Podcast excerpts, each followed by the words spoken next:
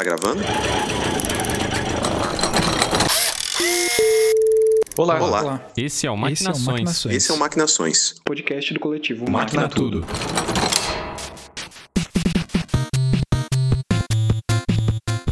Bom dia, boa tarde, boa noite.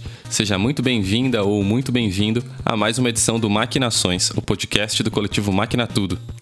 Estamos aqui reunidos para falar desse que talvez seja o grande amálgama que une esse coletivo. Pois o nosso assunto de hoje são os jogos. E aí, Nakari, Sarti, Zé, como vocês estão? Tudo certo por aí? Tudo beleza, muito bem aqui. Como vocês estão aí, galera? Com certo frio, também. um pouco de sono, mas é nóis. A vida é boa quando tem joguinho pra jogar. É, sempre. Muito bem. O coletivo Máquina Tudo, ele, entre as ações que ele costuma realizar, tem sempre alguma coisa a ver com o jogo, né? Então, o coletivo já produziu alguns jogos, a gente já teve ah, um primeiro teste lá atrás com o Bang Boo, que é, a gente mencionou ah, esse jogo no, no nosso primeiro episódio, que é um console de game vestível feito em realidade aumentada, que depois foi tendo alguns desdobramentos, mas um outro destaque também. ah, o ano passado, durante a Pixel Show, o coletivo foi premiado, né? Com o Dark Game of the Moon, que é uma releitura do jogo real de Ur. E e- essas são algumas das ações que o coletivo já fez. O Zé, por exemplo, tem desenvolvido alguns jogos de destreza, a gente vai falar um pouquinho deles daqui a pouco. Pinball, ah, uma pesquisa com jogos tradicionais feitos em madeira. Tem um monte de coisa legal que o coletivo tem feito nesse sentido. E Gustavo também já mencionou a produção de um livro nesse mesmo assunto.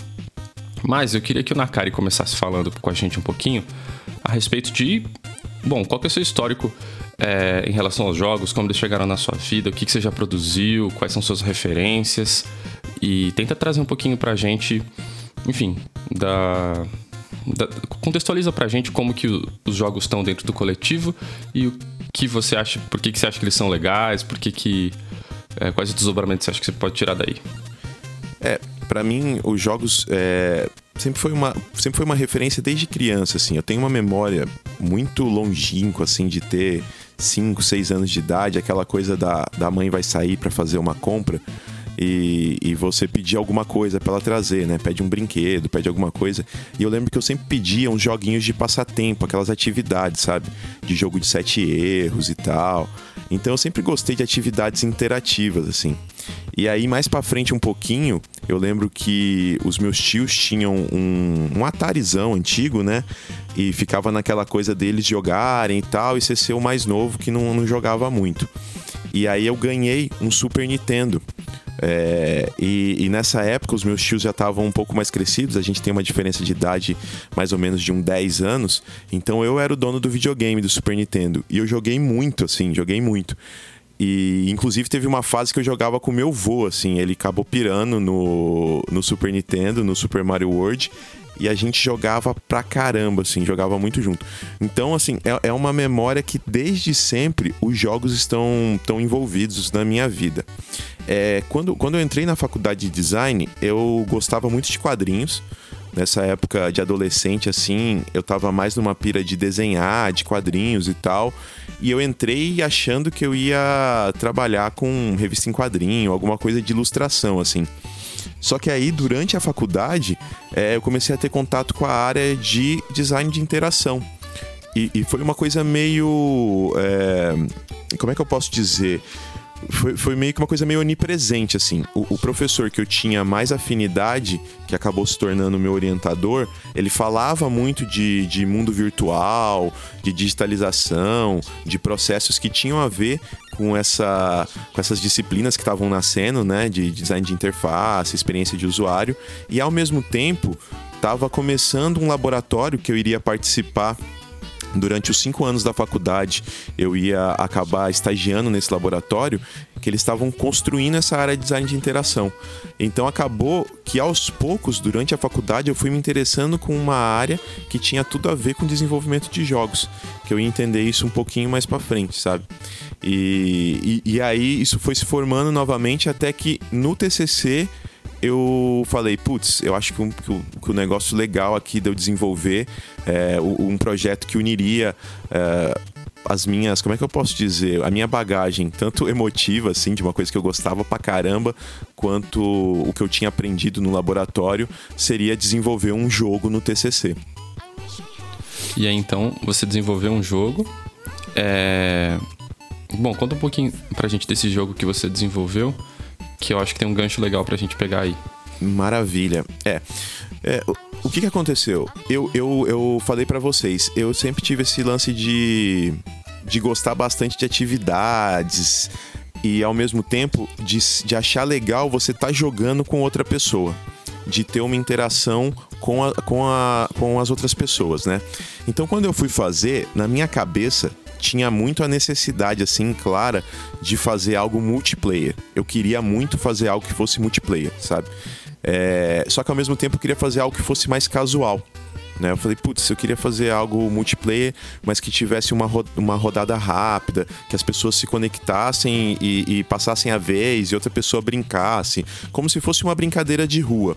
E aí eu parti justamente desse passo anterior, assim. Eu falei, pô, na rua, você tá jogando um pega-pega ou sei lá, um. Enfim, qualquer brincadeira, sai um, entra outro, a mãe chama, outro entra.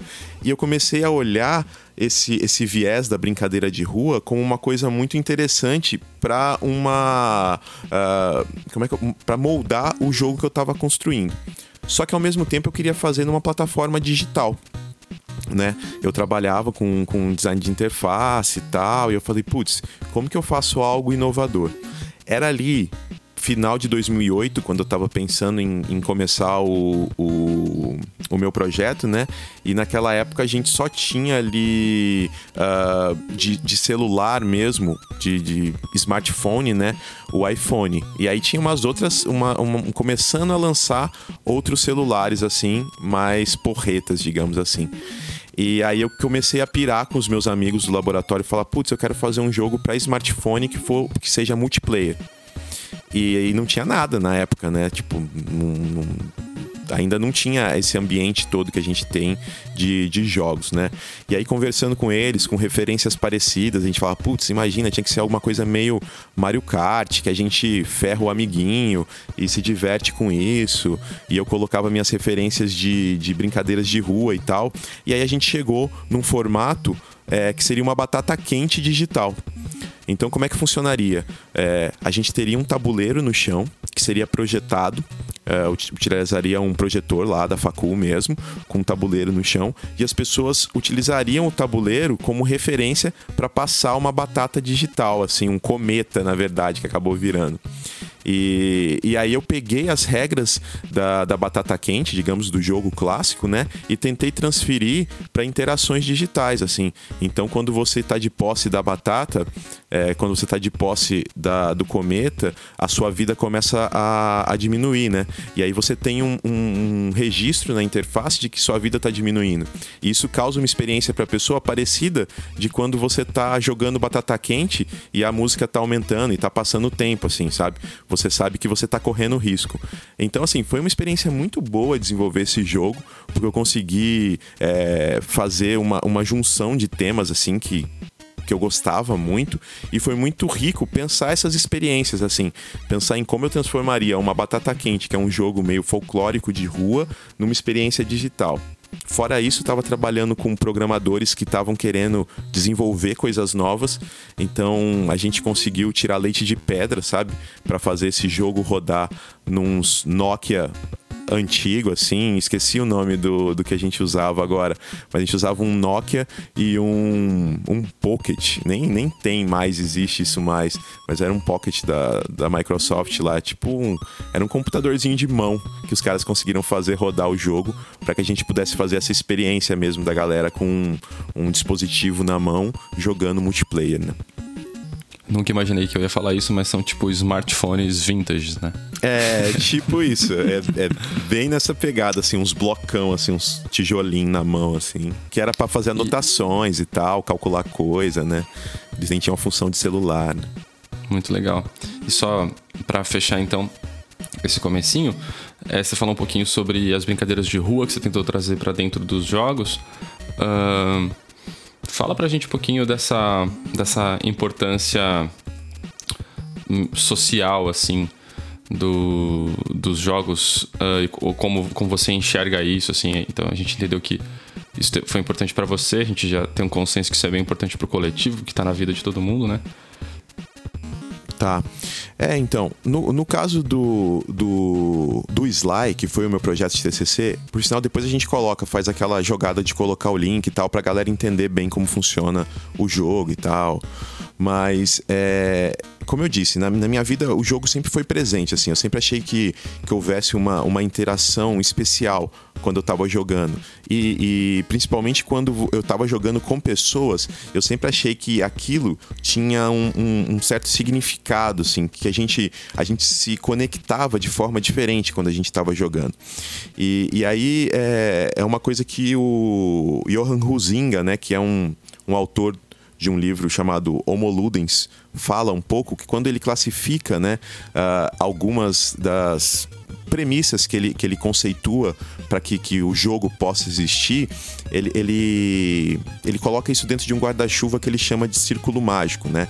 De que as pessoas voluntariamente se conectam em algumas regras, né? Num universo uh, alheio à realidade para concluir um objetivo.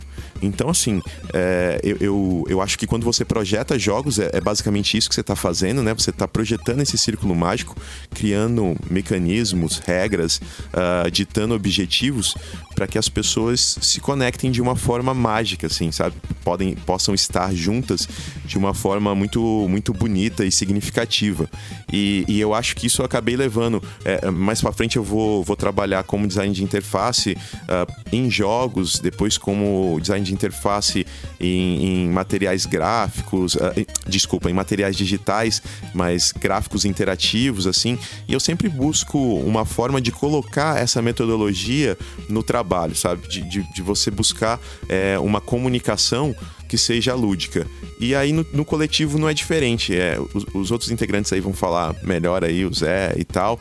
Mas eu acho que a gente, a gente busca isso quando a gente, a gente coloca projeta uma oficina ou quando a gente projeta uh, um jogo, como foi o, o caso do Bang Bull, sabe? Como que a gente está sempre pensando em as pessoas interagirem com uh, o nosso produto, com a nossa obra, né? De uma forma rica e significativa. O Bang Bull é uma coisa muito especial porque ele, ele acabou tomando uma, uma, uma um caráter de jogo, né? E mas assim, ele é uma obra também, né? Ele é um vestível que quando as pessoas que estão olhando a pessoa jogar, aquilo é muito transformador também. Aquela interação é muito significativa. Então, é, é algo que, que, esse círculo mágico ele vai ele vai conectando em várias camadas assim as pessoas que estão participando. Muito bom. Sempre que eu ouço essa, essa referência do Rizinga do Círculo Mágico, eu penso em pessoas contando histórias em volta da fogueira, assim, né? Sim. É, é exatamente a imagem mental que vem.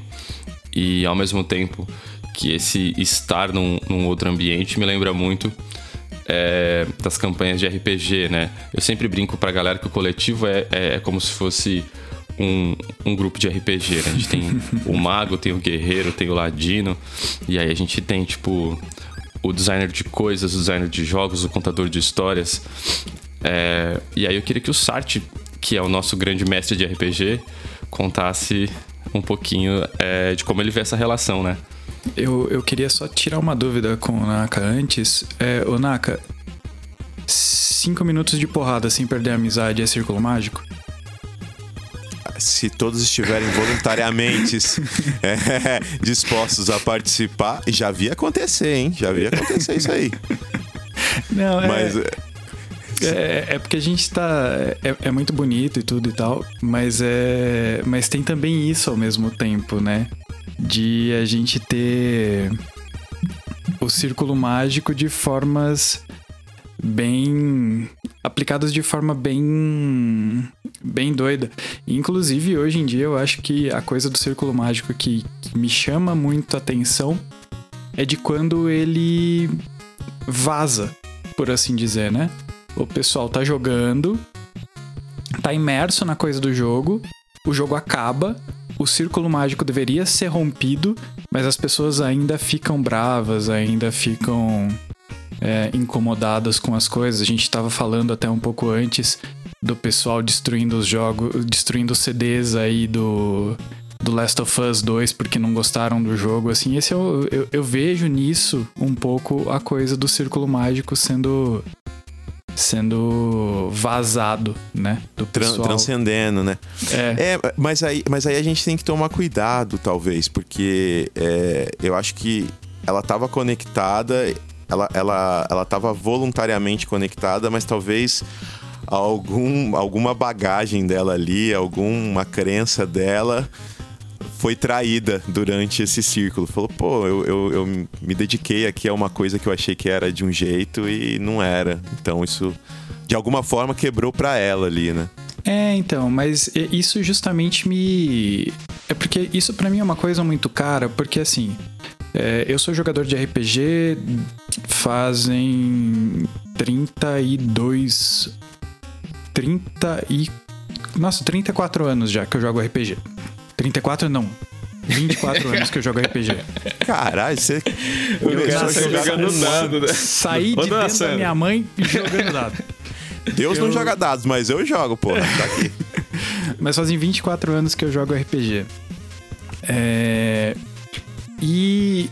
E eu passei por uma época como jogador de RPG bastante ativo ainda aqui no Brasil que a gente, quando a gente olha para a literatura, quando a gente olha para a história dos jogos, é, a gente passou por uma fase que chamou de Satanic Panic, de pânico satânico.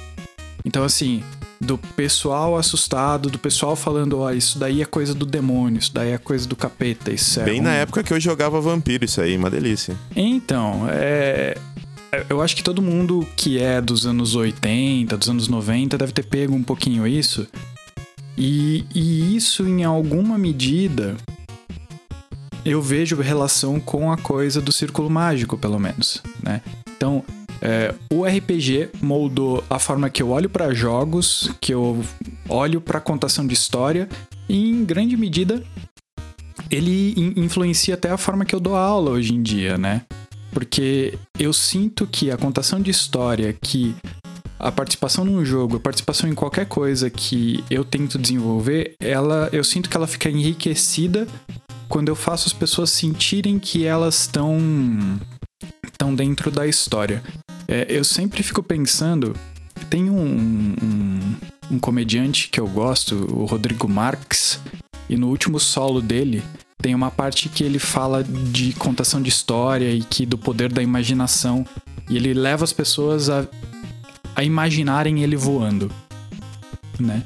E eu acho que isso é muito poderoso quando a gente leva isso para os jogos, que a gente consegue se imaginar e vivenciar outras experiências, outras realidades a partir da imaginação e a partir de estar dentro de uma realidade outra que a gente tem contato por meio do jogo, né? Qual que é a grande diferença disso para um filme, para um para um quadrinho, para uma literatura, pelo menos da forma que eu vejo, é que a gente tem uma capacidade de ação dentro dessas coisas, né? A gente consegue modificar a forma que as coisas vão acontecer. Eu posso modificar no RPG o caminho que a história vai vai correr eu posso modificar na aula a forma que os exemplos vão correr, que a aula vai acontecer. Então eu posso modificar no jogo de tabuleiro o como as coisas vão se dar. Eu acho isso, tipo, poderosíssimo, assim. Eu acho que é incrível. Mas, o Sarte, isso que você falou de fazer com que as pessoas é, se conectem através de uma história, você acha que isso tem relação com esse conceito de círculo mágico do vizinho? Eu acho, eu acho. Porque quando a gente tá. Quando a gente tá entretido com algo, e eu acho que a ideia de estar tá entretido, de estar tá se divertindo com alguma coisa é, é fenomenal para isso. A gente se entrega. E quando a gente quer fazer aquela situação dar certo, aquilo é sempre uma coisa de negociação entre as partes que estão envolvidas. Por exemplo, tô jogando com vocês alguma coisa eu aceito que para jogar aquelas regras passam a ser verdadeiras durante aquele período. né? Então eu aceito que a hora que eu falar truco, todos nós sabemos que tem algo a mais que tá em jogo ali. Né? Toda vez que eu colocar uma carta ali que vai ser um 3, ele só vai perder pro Zap, pro para as outras coisas que Sim, sim. Então assim, a gente aceita que essas coisas ganham uma significância que elas não têm normalmente fora do jogo. A mesma coisa para RPG, a mesma coisa para todos os momentos em que a gente aceita que algo que é fora do comum passa a ser válido, né? E eu acho que é, tipo, que é bem a, a, ideia do círculo mágico, né? A gente aceitar que alguma coisa de fora do mundo passa a ter validade durante um período curtinho de tempo, assim, né? É, então, eu acho que é que você falou também de quando você dá aula, e aí eu fiquei pensando que a gente já falou isso em outro episódio sobre o, o caráter de motivação da pessoa, né? E, e, eu acho que quando ela aceita algumas regras, ela fala, vou, vou participar aqui desse, desse círculo, né? Dessa atividade. E ela aceita algumas regras, eu acho que é isso, ela, ela tá voluntariamente aceitando aquelas regras, isso faz com que ela, ela, ela consiga ser motivada mais facilmente, sabe? É, se você não está disposto a achar que o, o zap vale alguma coisa, não, não vai ter graça você jogar truco, né? Não Exato. vai ter emoção. Né? Então, esse, esse caráter de motivação também é uma coisa muito legal, né? Você conseguir conquistar a pessoa para que ela participe, né? Sim, porque a pessoa vira um ator, né? A pessoa vira um agente daquele momento, assim. Ela passa a ter impacto no que tá acontecendo, né? E, e assim, eu acho que isso, que isso é muito foda, assim. Eu acho isso muito legal, assim, muito. É uma das coisas que me apaixona, por exemplo, do RPG e da forma que ele me leva a pensar nessas coisas todas aí. É. Muito Fala. É, quando você estava falando que você traz a ideia dos jogos para suas aulas, né? E de que tentar colocar as pessoas como agentes, né, participativos do obviamente do processo de aprendizagem, a gente falou um pouquinho disso no nosso episódio sobre educação não formal e tal, que essa é de fato a função professor, da figura que está ali, né, de ser um agente de construção de conhecimento. É, mas fazendo essa analogia, analogia com os jogos, e a gente ainda não está falando de gamificação aqui, me veio a ideia na cabeça de retórica procedimental, né? Ou retórica procedural que a gente conversou há uns dias atrás, nós, é, entre nós, né? Que é aquela história de, de que as coisas que acontecem no jogo a, é, são mais eficazes do que uma narrativa passiva, por exemplo, para apresentar um argumento, né, ou para tentar persuadir quem está jogando de alguma coisa, ou, ou enfim, de comunicar um, uma ideia, né? Então me veio, me veio muito isso, além, além de tudo que você colocou, que tem é, esse outro aspecto do jogo que, enfim, que, que pode ser usado, né, de forma para educativa, argumentativa, enfim, é, é, acho que vem, vem muito daí a, a, eficiência da comunicação de alguns jogos. E talvez seja justamente por, por aí uh, que vem a questão do Last of Us também, né? O que, o que foi comunicado que de repente deixou as pessoas descontentes e que foi comunicado de uma forma tão persuasiva e tão ativa, né? Que causou todo, todo o buzz. Eu tava é, pensando você, um pouco por aí.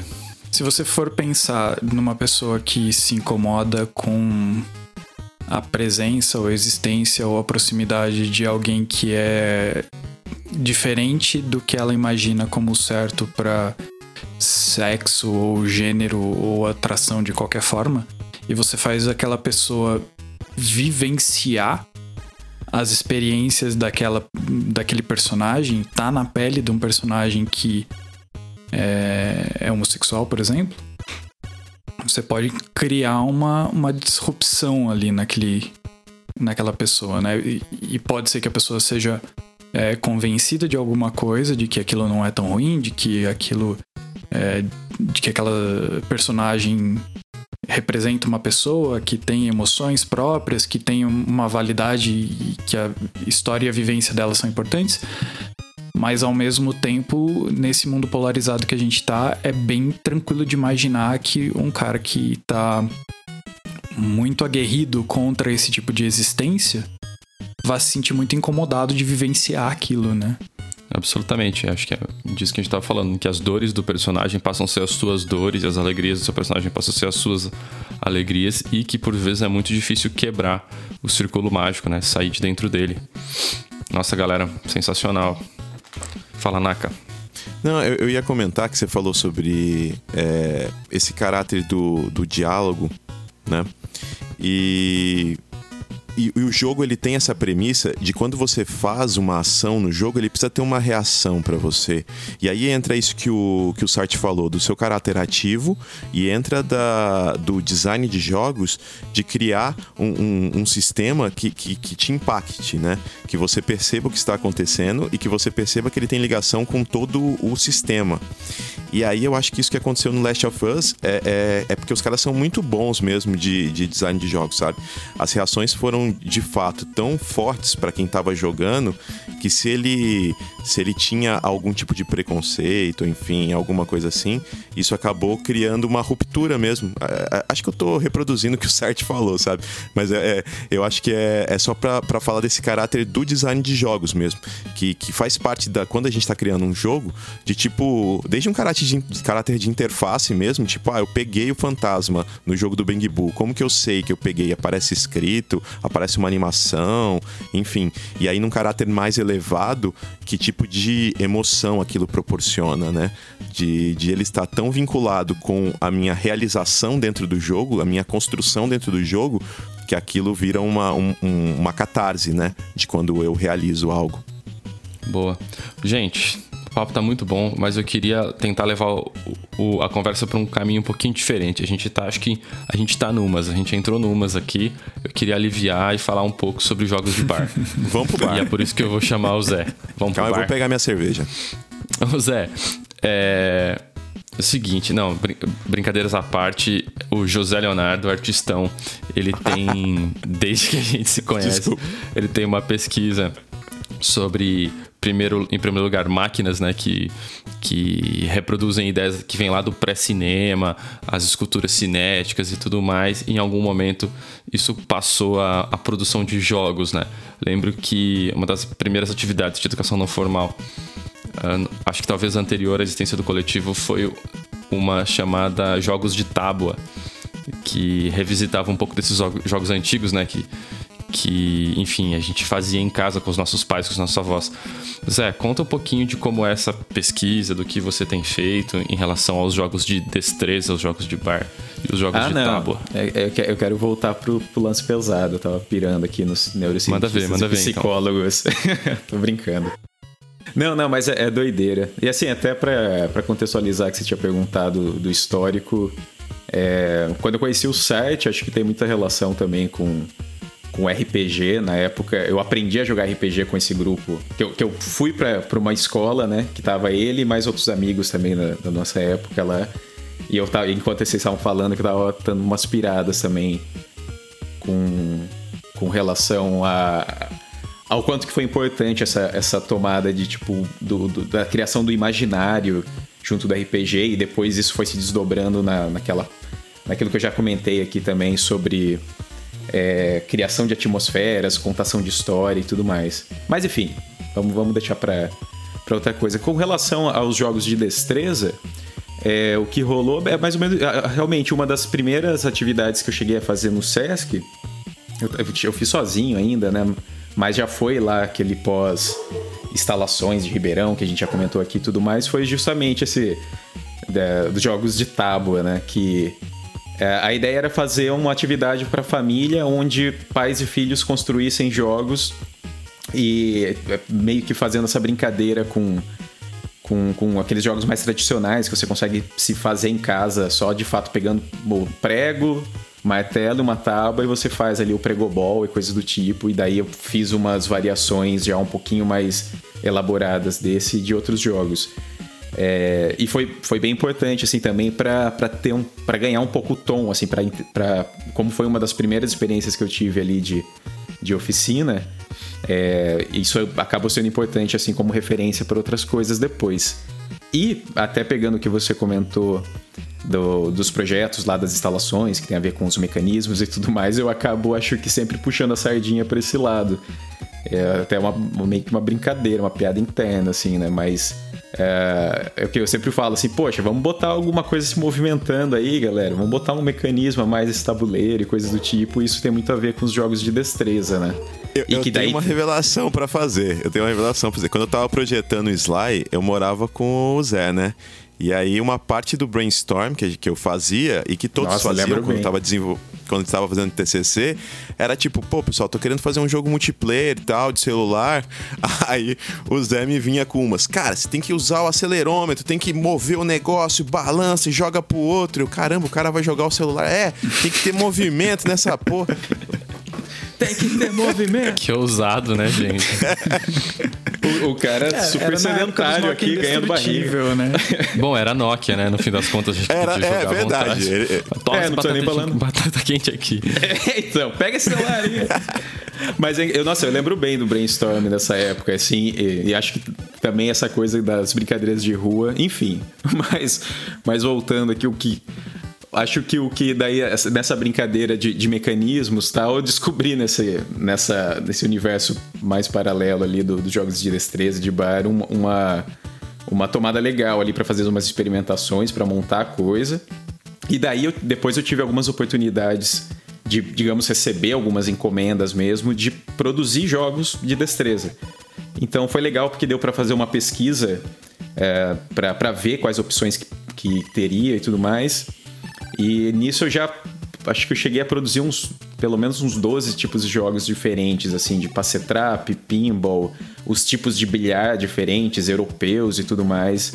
É, enfim, uh, e, e, é o que eu tava falando, assim, acho que como eu acabo puxando a sardinha para esse lado do, dos mecanismos e tal, é, a gente até deu umas piradas esses tempos de uh, pensar algum tipo de curso ou atividade para a partir desses tipos de mecanismos também conseguir passar alguns princípios básicos de desenvolvimento de jogos e fazer um paralelo, né? Tipo, tanto a parte prática de você construir o mecanismo em si, né? Construir um, uma catapulta, construir um lançador de, de bolinha de gude ou de fichas. É, e a partir disso entender também qual que é ali o passo a passo de desenvolvimento de um jogo e de como você vai ver quais as problemáticas para para funcionar. Enfim, é meio como se a gente fizesse uma analogia real mesmo que a gente costuma falar de mecânica de jogos, mas de fato trazer para o mundo da mecânica mesmo. Você consegue enxergar ali o que, que você tem que balancear, por que, que não está funcionando o jogo, por que, que tá. Como que você torna aquilo mais divertido, mais difícil, mais fácil e tudo mais. Né? Muito legal. É, cara, fala um pouquinho da é, é, o, o, processo, o seu processo de produção desses jogos é bastante artesanal, assim. Você conta um pouquinho pra gente o, como, como que é em termos de ferramentas, assim, ou é, de, de, pesquisa e de uso de ferramentas a produção desses, desses, desses seus dos jogos de madeira, jogos de destreza.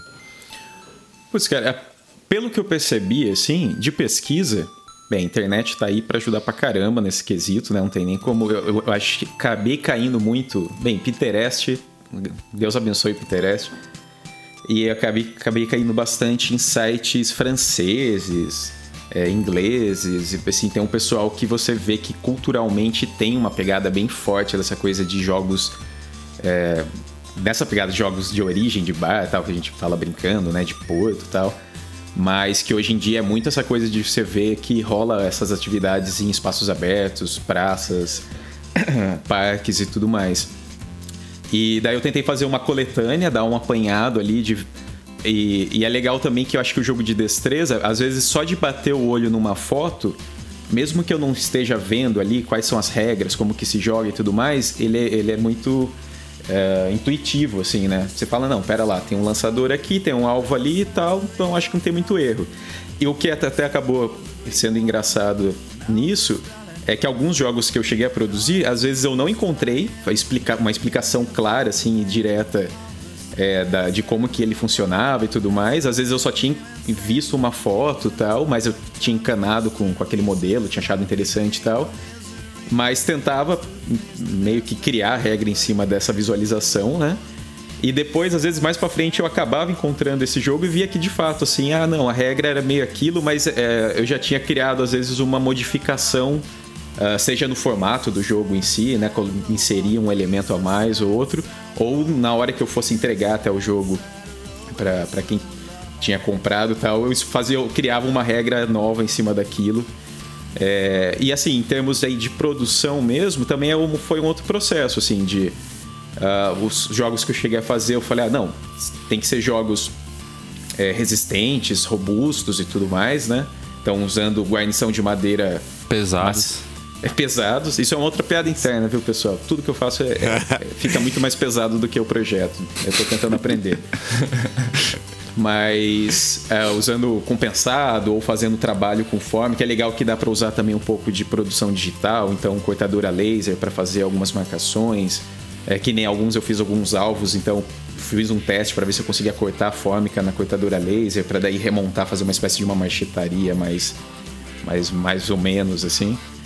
É, então também assim, e, e, acho que tanto para essa produção de jogos quanto para qualquer outra das coisas que acabam rolando assim de produção do coletivo é muito aquela coisa, tipo de surgir a oportunidade de produzir, mas aí ali no processo você vai descobrindo qual que é a melhor forma, e daí numa próxima vez você já vê o que, que funcionou, tipo, ah, material que foi melhor, que não foi, ó, aquele formato funcionou legal.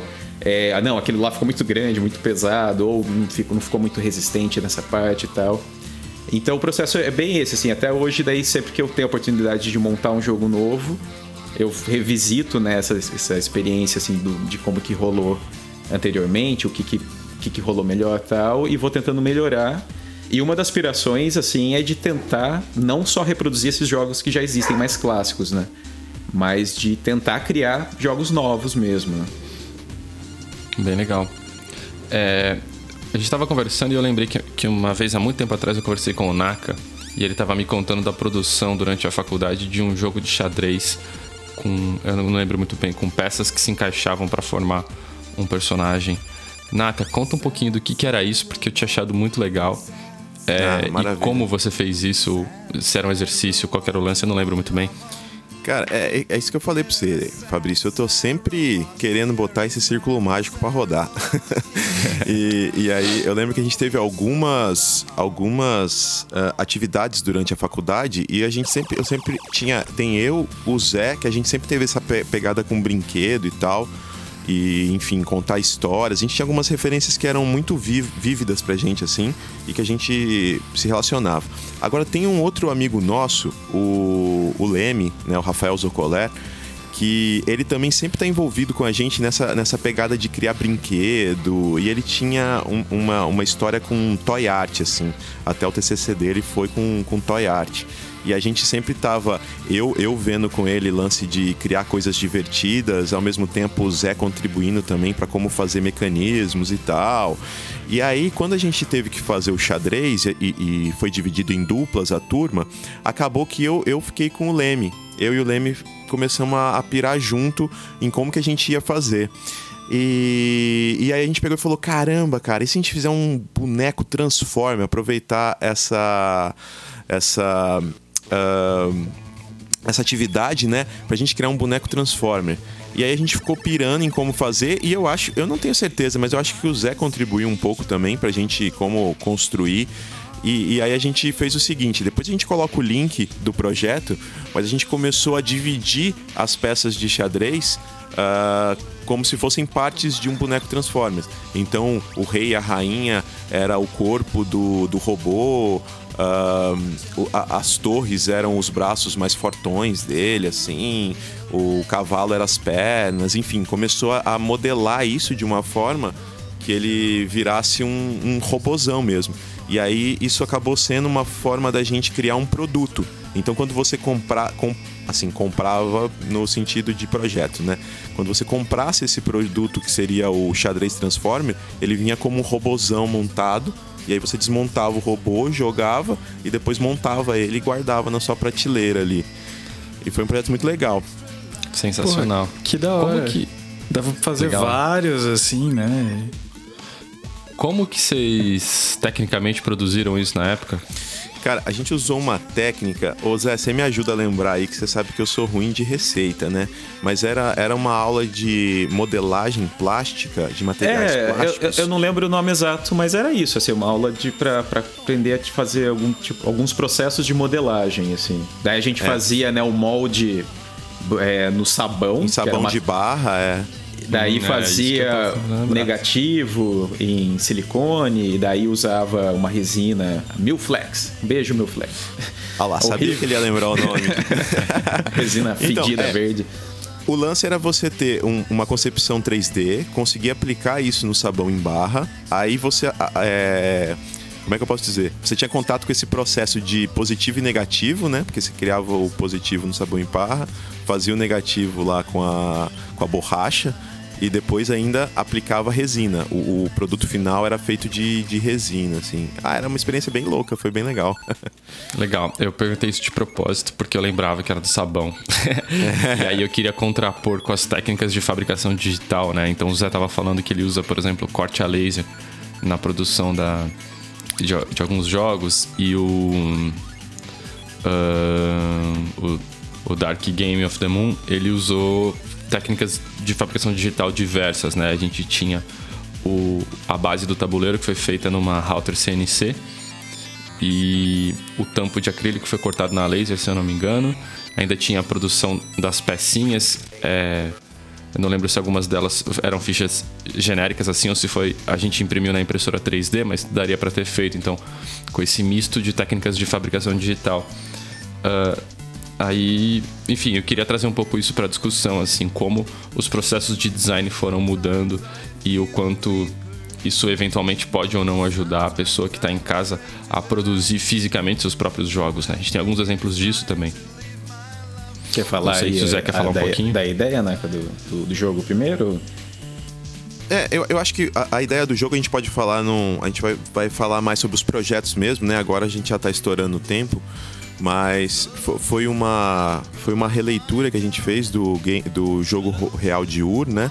É, e aí a gente fez. É, na verdade, qual que era a primeira pira? A primeira pira era a gente explorar vários processos é, de fabricação digital.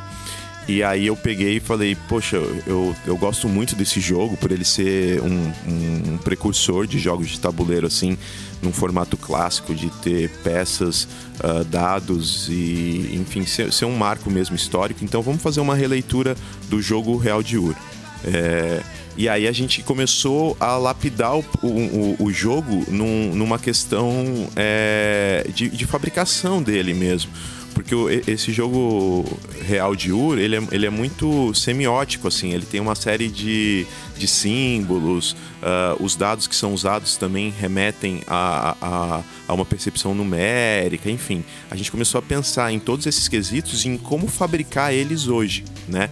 Então é, é, legal isso que você falou, porque a gente tem é, no início da fabricação de jogos, a gente tem dados feitos de osso, né, madeira e tal. E, e, aí, se a gente pega uma coisa mais anos 80, feito na resina, esses processos mais manuais, e hoje dá para fazer é, esse, esse jogo mesmo que eu fiz. Uh, o jogo de xadrez Transformer, né? Pô, com uma impressora 3D dava para ter feito algo muito mais elaborado e muito mais fácil, assim, de, de ser feito, né? Mas, é, pô, o jogo, o, o Dark Game of the, the, the Moon, assim, foi, foi muito legal de fazer. E, e Zé, fala um pouco aí de como ficou o tabuleiro. Não sei se você que teve mais. Ah, cara, acho que você chegou a fazer daí, né, um primeiro projetinho, assim, com medidas tal, das casas. Tinha uma pegada ali da temática de fazer baseado no álbum do Pink Floyd mesmo. Então, daí o Naka fez ali um também uma, digamos, a identidade visual do jogo, do desenho das casas, baseado em alguns símbolos específicos. Mas, enfim, acho que depois a gente pode retomar de novo, né? E daí, beleza, ele mandou para mim, daí a gente ficou nesse vai e volta, tipo, olha, eu acho que dá para fazer esse ajuste e tal. E eu já fui também pensando em como é, fazer os ajustes para fazer a produção, porque logo de cara a gente falou, ah, vamos tentar fazer uma coisa é, bem, bem acabada, né? Tipo, e, e até usando. É, a gente não queria só usar a produção digital, tipo, fazer só em acrílico cortado a laser, coisa do tipo. A gente queria usar pelo menos algumas peças em madeira maciça e tal. Daí falando, ah, beleza, vamos então fazer é, esse rebaixo numa CNC, numa router. Então, já que vai fazer isso, uh, nos cantos já tem que prever ali o, o, o, uso de uma fresa, então, ó, esse canto aqui vai ficar muito fraco tal. Então, fazendo esses ajustes mais técnicos, já imaginando em como que aquilo ia ser produzido e, como, e se a máquina conseguiria fazer aquele detalhe ou, ou não. Tanto na ah, parte tinha uma daí... coisa Diga aí. É, desculpa, Zé, te interromper. É que você falou do. Ah, isso vai ficar frágil, ou de tamanhos do jogo, né, que a gente estava projetando. E tinha uma coisa no jogo real de Ur que ele tinha um compartimento para guardar as fichas e os dados e tal. E a gente queria aplicar essa, esse, essa resolução de design que o jogo tinha, que, que o dele era uma gavetinha que você colocava dentro, guardava dentro dele as peças, né? A gente queria colocar isso no jogo de uma forma que ele fosse uma solução de design mesmo. A gente conseguisse guardar as peças e guardar os dados de uma forma é, bonita e limpa e tal, né, Zé? Então isso também entrou muito no projeto de como a gente ia desenhar esse tabuleiro e solucionar esses problemas de produção. Puxa, mas isso aqui com acrílico vai ficar muito fino, mas eu quero que seja é, um detalhe e tal. Como que a gente resolve isso? É, e daí do fim ele ficou com o, tab o tabuleiro em si, a base dele é madeira, daí a gente fez esse rebaixo, então tinha esse tampo de, de acrílico, e daí a gente quis brincar também com, com acrílico, com algumas cores, porque a, a temática do jogo era meio psicodélica e tudo mais. É, e no fim acabou ficando com, com um acabamento bacana, assim, de, com, com esses rasgos para encaixar as fichas que o Naka comentou, com os dadinhos também, que isso aqui, no caso a gente está usando um D4, mas a ideia também é depois a gente fazer algum algumas experimentações com resina também para fazer algo um pouquinho mais customizado. E o legal também que querendo ou não, sempre que a gente está num processo desse, a gente já fica pirando em como transformar aquilo às vezes numa espécie de um de uma metodologia também que a gente possa às vezes é, disponibilizar para as pessoas, seja transformar isso talvez num curso, por exemplo, ou disponibilizar nesse passo a passo também, tipo, como que a gente produziu aquilo é, e também tipo conseguir passar por alguns processos diferentes. Então você mexe tanto com a madeira maciça ali que você vai ter que ir lá cortar na marcenaria e tudo mais para preparar, passa pelo processo ali da, de corte a laser e tal, produção digital, mas aí também a gente pode colocar depois essa parte de modelagem que pode, que nem a gente comentou da, das peças de xadrez serem feitas usando sabão e resina. É, a gente tá, tava, tinha pirado também fazer uma versão com estampa mesmo, né? É, como se fosse um silk por cima, enfim. Era meio que o experimento de tentar criar um produto, mas ao mesmo tempo transformar ele assim nesse laboratóriozinho de onde a gente passaria por diversos tipos de, de técnicas de produção, né? É, até você falou das fichas, Fabrício. As fichas acabaram sendo é, é, no tampo, a gente encaixava esse, esse tampo de acrílico na madeira. E aí a gente tinha as bolachas do tampo de acrílico que iam sobrar. Elas iam ser os rasgos, né, do tampo de acrílico. A gente já aproveitou para usar eles como ficha também, para reaproveitar material, entendeu? É, bem processo design assim mesmo, tipo, como como não gastar muito aqui de material e resolver. Demais. Galera, a gente tá com, com o tempo estourando.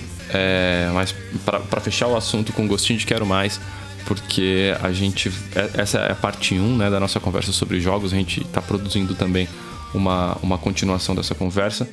Eu queria passar a bola para o Sart para ele contar um pouquinho para a gente do desenvolvimento do livro de design de jogos, é, em que pé que tá, um pouquinho da ideia, o que, que você pode contar, o que, que você não pode contar, Sart. É, conta pra gente e aí a gente se encaminha para o final, beleza? Bom, é, o livro que por enquanto tá com o nome provisório de dados na mesa, eu acho que talvez saia com isso mesmo. É, ele é resultado de um laboratório de criação de jogos que rolou sobre minha minha supervisão, talvez? Não sei.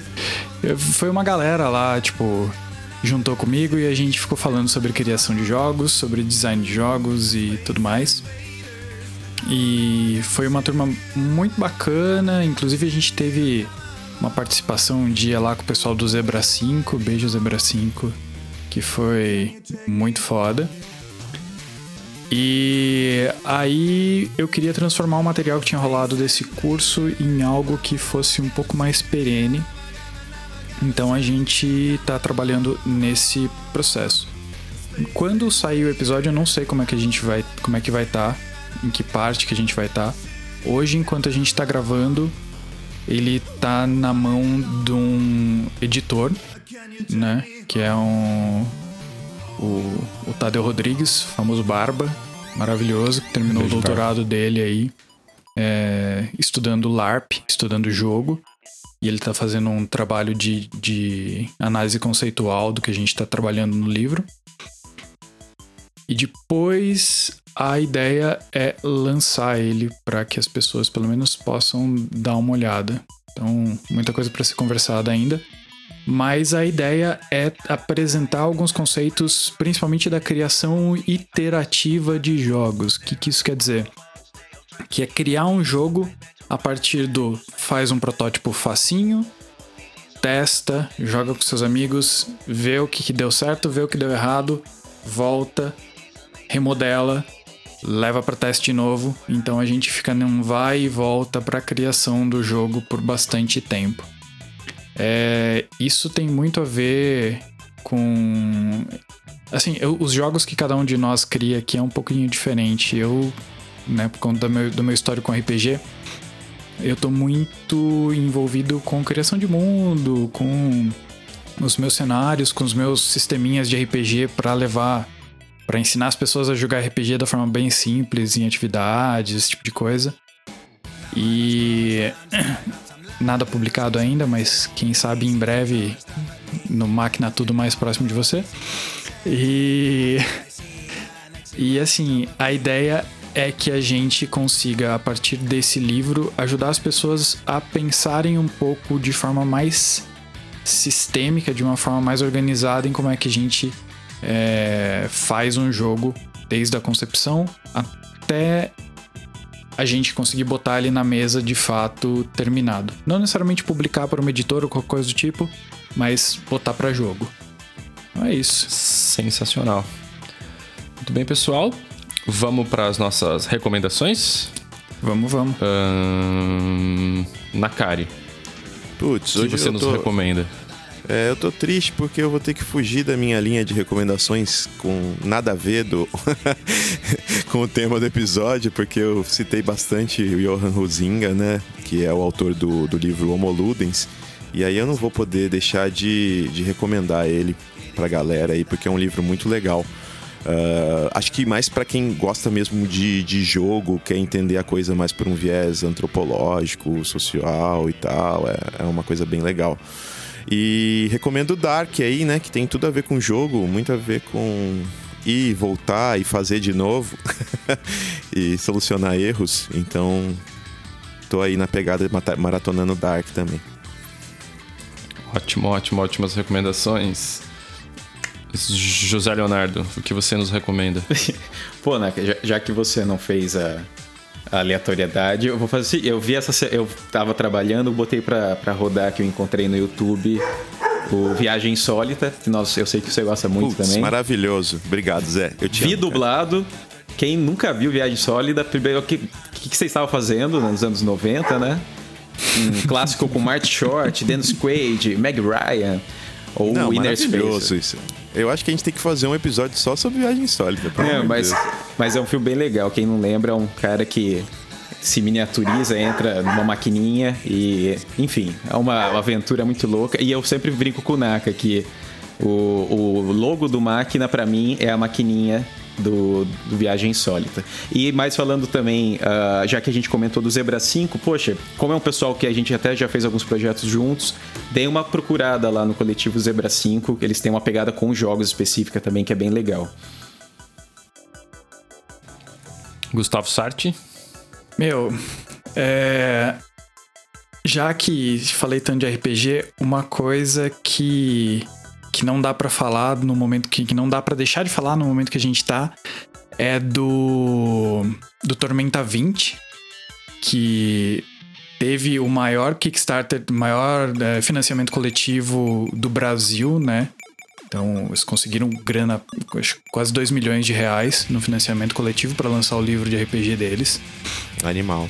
E aí, depois, eles fizeram uma pré-venda e eles estão. Eu recebi o meu PDF do livro. Do, do, da primeira parte do livro há pouco tempo e tá maravilhoso. Os caras do, os caras do, do, do grupo Tormenta lá arrebentando, mandando muito bem, junto com, com a Jambô. É... E, meu, pra fazer só mais uma pontinha pra galera que, que entende bem inglês aí, tem um, um mini doc no, no YouTube que chama The Man Who Created Settlers of Catan, que é uma. Meu, tem quatro minutos, vale super a pena ver.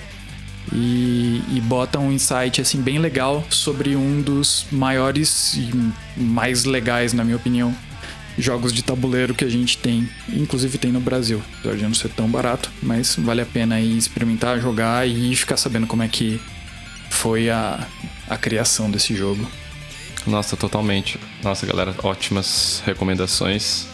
A minha é muito mais humilde, porque todo mundo falou coisas que, me, que nossa, que me fizeram lembrar de mil coisas, né? Eu sou da geração que foi criado RPGisticamente com o Tormenta também, uh, Viagem Insólita, enfim, todo esse monte de coisa. E inclusive, só, só para citar esses dias, eu, eu tinha uma reunião de Zoom de manhãzinha com uma pessoa e ela falou assim: Cara, não vou poder porque eu fui abduzido por uma partida de Catan ontem à noite. eu poderia muito bem fechar com essa frase, mas eu fico devendo a recomendação, que é a seguinte: é muito mais humilde. É um livro e um filme que estão meio bombadinhos há, há, um tempo atrás. É o jogador número 1, um, o Ready Player One, do Ernest Klein. Esse é o livro. E o filme é dirigido pelo Steven Spielberg eu super recomendo. É muito mais inocente do que tudo que a gente conversou até agora, mas em termos. A gente ainda tá, né, num período mais ou menos incerto de quarentena por causa do coronavírus e eu sempre fico lembrando do, do escapismo, assim, da ideia de, de escapismo que esse livro traz e de como uh, muitas vezes a gente acaba usando a internet como um todo como essa espécie de oásis, uh, que é um dos assuntos que ele trata no livro. Muito bem, senhoras e senhores, eu acho que a gente fica por aqui. Uh, nos sigam nas redes sociais, procurem por Máquina Tudo. No Spotify e outras uh, plataformas de podcast, você pode procurar por Maquinações, o podcast do coletivo Máquina Tudo. Até a próxima e muito obrigado pela audiência. Valeu, gente. Obrigado, tchau, tchau. Pessoal. Se cuidem e cuidem dos seus. Valeu!